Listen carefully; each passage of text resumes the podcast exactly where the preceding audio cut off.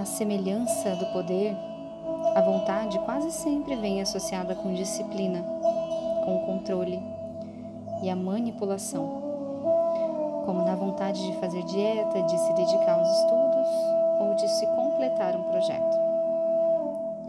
Embora a disciplina seja essencial para realizar a maioria das coisas, se não houver um acordo interno do binômio corpo e mente, ele será só mais um aspecto do controle sobre partes isoladas.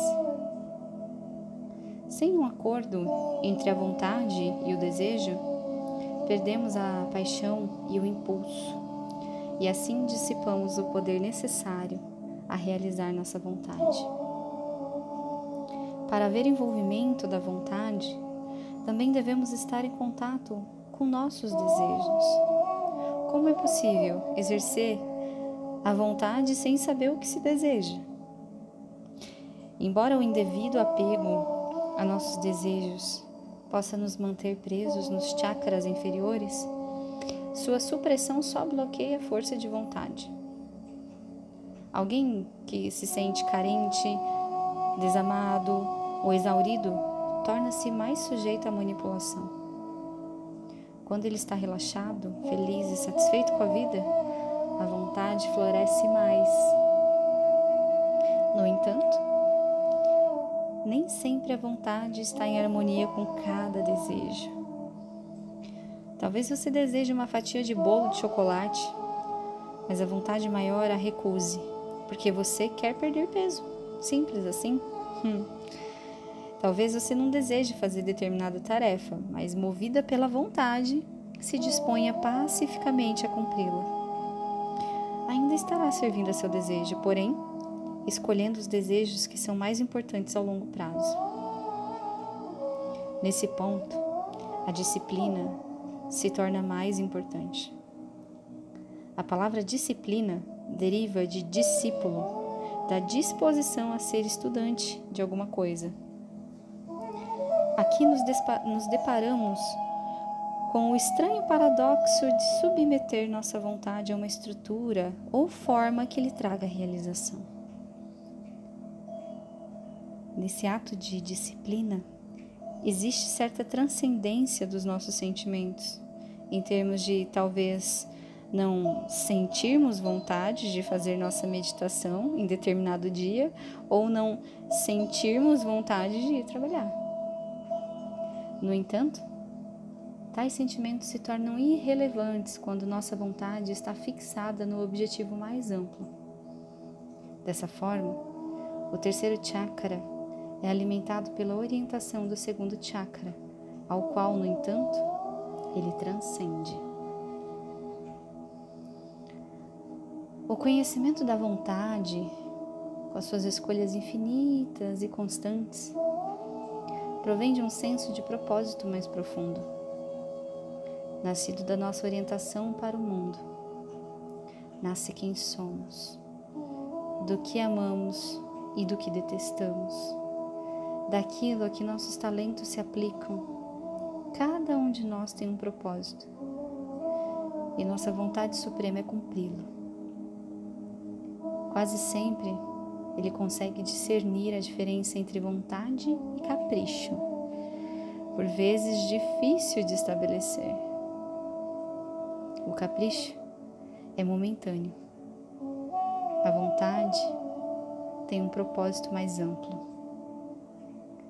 Examinamos os efeitos de longo prazo das nossas ações e o papel que desempenham em nosso senso de propósito maior. Pensamos em função de causa e efeito de longo alcance.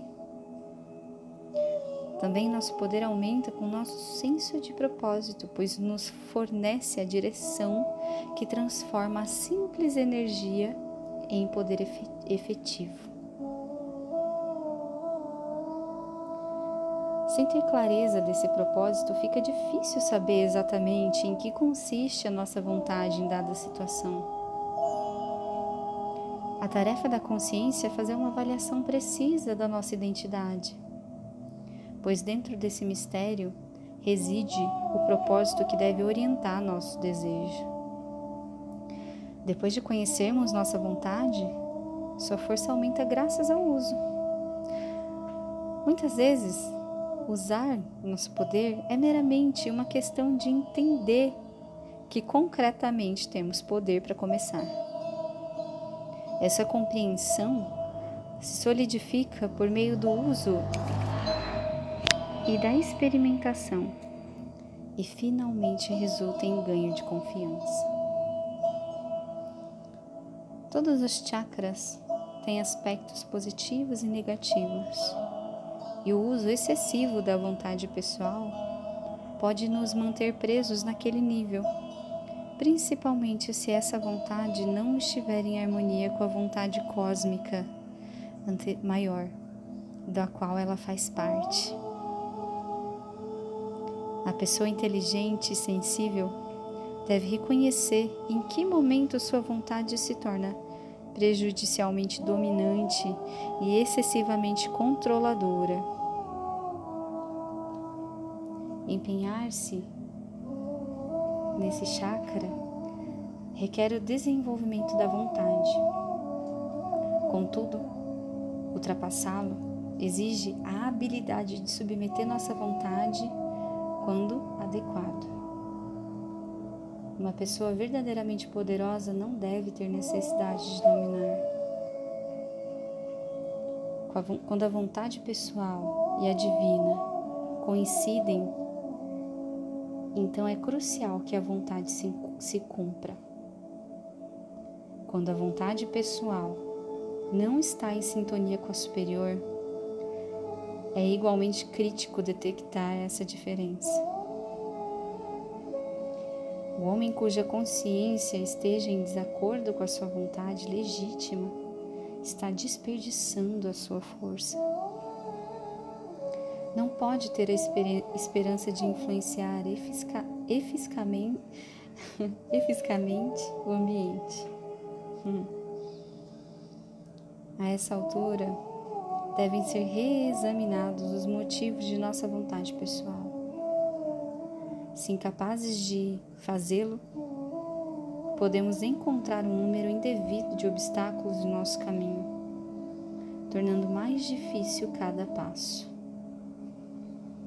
Apesar das dificuldades de muitos caminhos, os adequados a nós têm uma coerência de fluxo que tornam mais fácil suportar a diversidade. A tarefa da nossa inteligência é perceber o caminho correto. A tarefa da vontade é seguir aquele caminho.